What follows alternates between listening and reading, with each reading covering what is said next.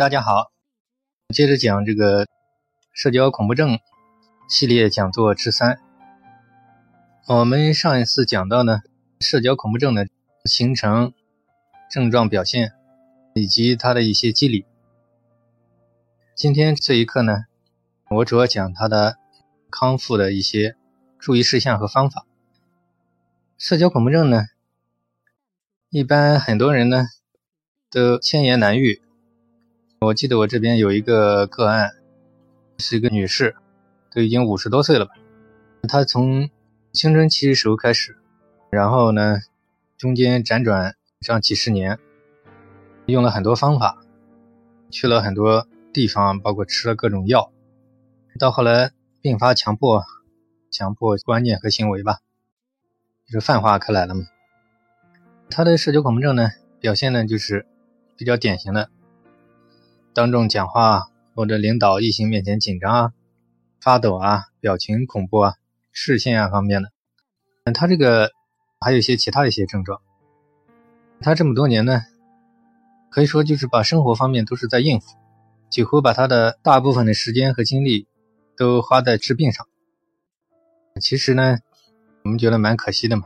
再到后来呢，他又找到了宗教，把自己来拯救出来。但是呢，又在学宗教的过程当中呢，又多了一些束缚，多了很多教条，产生更大的烦恼，然后产生抑郁，所以他的问题呢比较复杂。后来我花了大概有一年多的时间，就一对一的这种远程电话辅导，经过长期大量的化解、强化，他的问题得以康复。他还做过手术，所以说就是他这个问题比较典型。那么社交恐怖症我是怎么给他治疗的呢？当然我只能讲一个主线，因为他这个必定时间太长。一开始呢，我就先跟他聊了大概几个咨询时吧，就是倾听吧，倾听他所有的困惑，因为他有很多的困惑，所以就捡他主要的一些困惑。想不开的一些纠缠的一些疙瘩，然后给他一个一个有针对性的给他化解。我解决了他的主要的一些困扰，比如他表现的为就是在工作的场合，在领导面前就是放不开、紧张。我是一点点给他化解的。我记得我当初一开始我跟他说，我说现在这些东西都很正常，因为你这么久了嘛，好肯定需要时间。而且我第一步骤呢是让他明白，遇到领导嘛，有些紧张是合理的。他呢可能就是太于敏感，很早的时候呢就因为就是一点的紧张也不允许出现，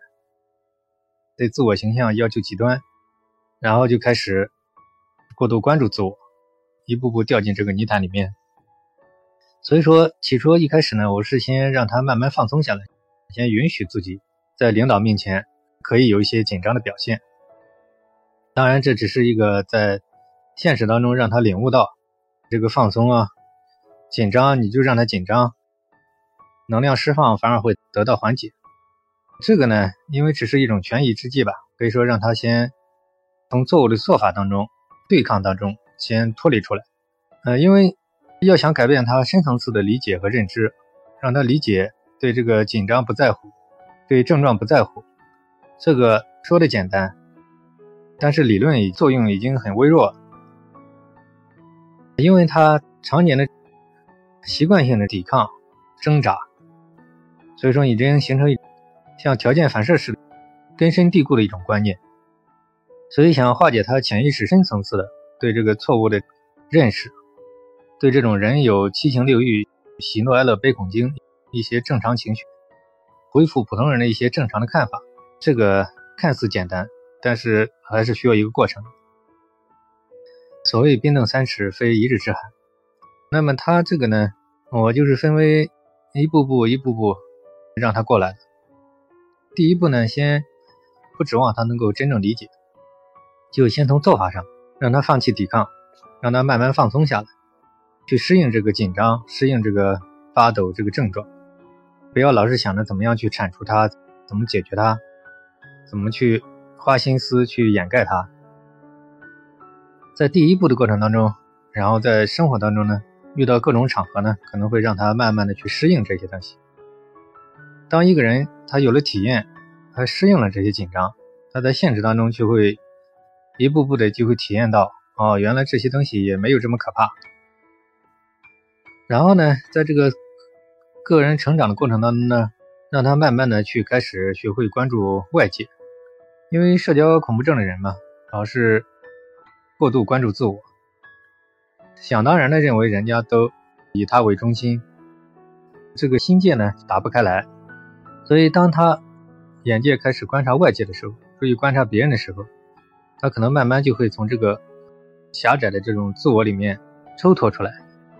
一步步的发觉，其实别人也并不是很在乎他。然后他发觉呢，别人好像对这个东西也是很无所谓。那么慢慢在现实当中，一步步的教育他，让他领悟到，其实是他自己太在乎了。我们说社交恐怖症嘛，各种角度都说得通，也可以说他是极端完美主义，对自我形象的过度在乎。那么如果他能够像普通人一样不在乎，那么他这个问题也就。会朝着好转的方向发展。他极端在乎自己的这些紧张种种的表现，就会造成更加的紧张，所以形成精神交互作用。所以说要打破他的精神交互作用，让他在正常的工作、生活、学习当中领悟到放松，领悟到这个东西其实没什么，现实可以教育他，然后再给他讲解一些。深层次的认知，给他纠正，比如会让他观察一些像动物世界里面的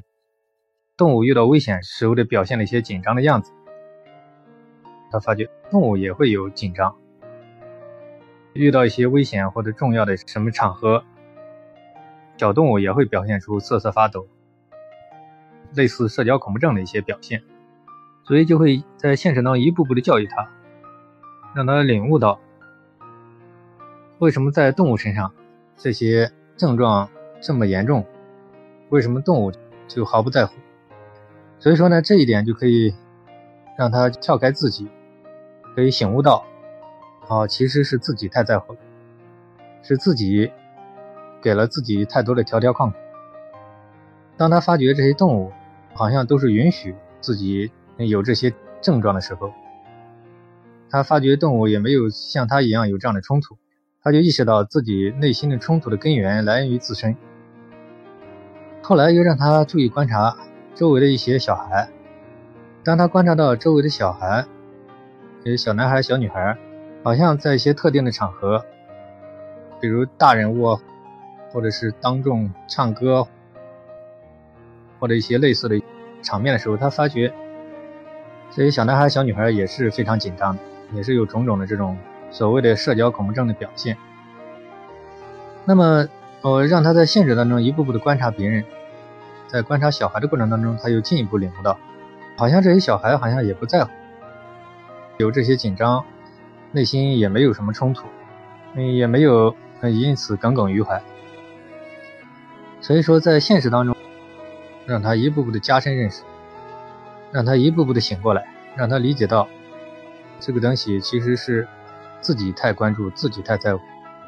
自己的认知有偏差，自己给自己造了一个笼子，把自己关起来。所以说，所谓的社交恐惧症，经过这个典型的案例可以看出来，几十年当中他作茧自缚，可以说就是一步步的自己造了一个牢笼，把自己给关起来，在一步步的化解它，让他深刻一步步领悟到。在这个放松成长的过程当中，他的心态就慢慢的转变了，慢慢的不再这么害怕这些症状，也开始人就放松下来，慢慢也能适应这些东西。在这个过程当中呢，他也逐步的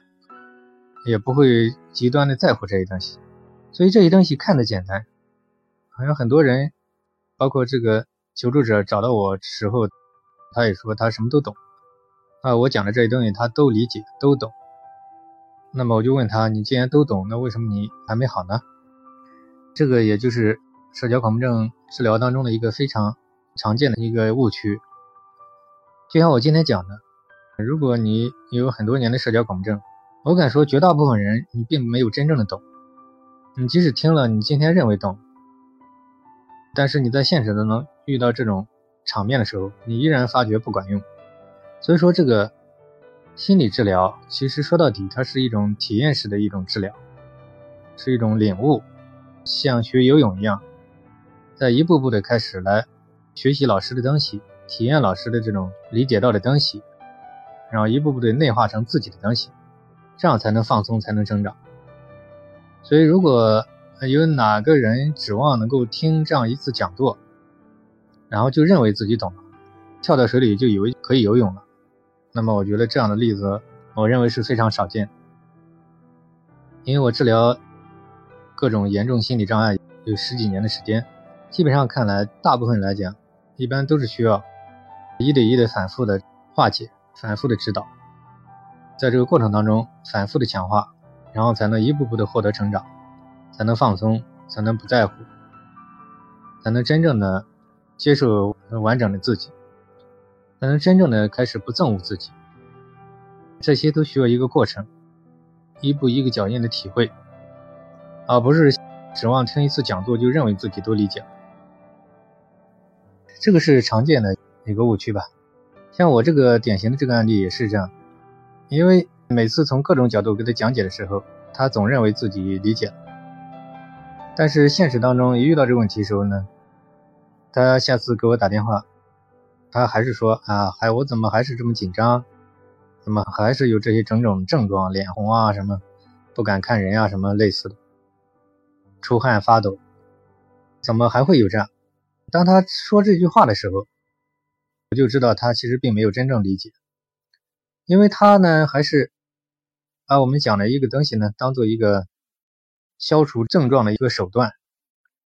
比如他说我已经都能接受他了。那为什么它还会出现呢？我是能接纳它，那我已经按照你说的，没有去给它抵抗，但是为什么它还是越来越严重了呢？像诸如此类的话，他其实内心潜意识深处还是非常抵抗这些东西，还是没领悟过来，还是把这些东西当成一个非常严重的一个问题，然后呢，把咨询师讲的。接纳、接受，甚至有人说用关照，关照其实也是一种方法，其实还是想通过关照来化解它。那么可以肯定的讲，这个早期它会有效，但长久来看，如果你想指望用一种什么方法，关照啊去也好，接纳也好，怎么去不对抗也好，森田什么顺其自然、为所当为也好，无论你用什么方法。你顶多只不过是放弃了表面的抵抗，那么你找方法，其实说到底你还是没领悟，那么其实你还是在用一种方法来对抗它，隐藏的这样的一个东西。所以社交恐怖症呢，真正的康复呢，它是需要一个真正的领悟的，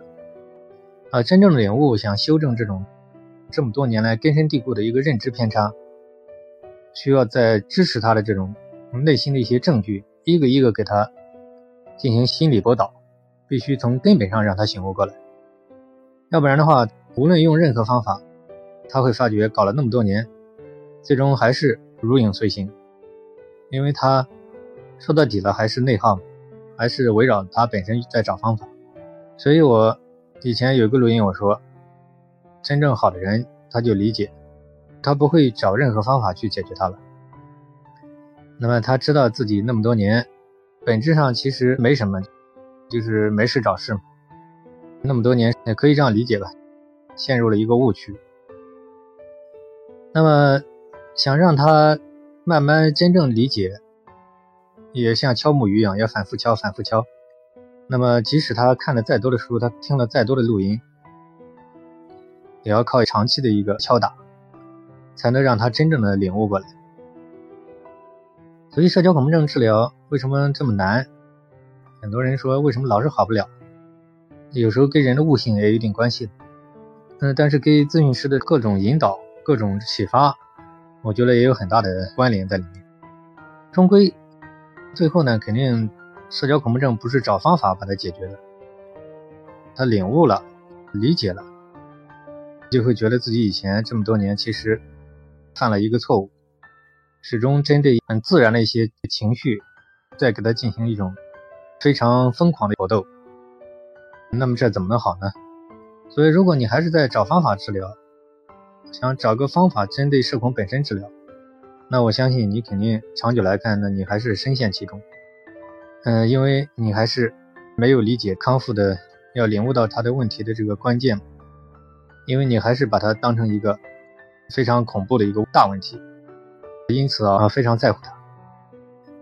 所以说呢，我们将来会慢慢给他讲解，就从核心上要领悟到这个问题，怎么样能够让自己醒悟过来，从根本上放下了。这么多年对他的一个执着，社交恐怖症也好，强迫症也好，说到底了，我的理解就是错误的一种执着吧。我们今天就讲到这里，下节课再见。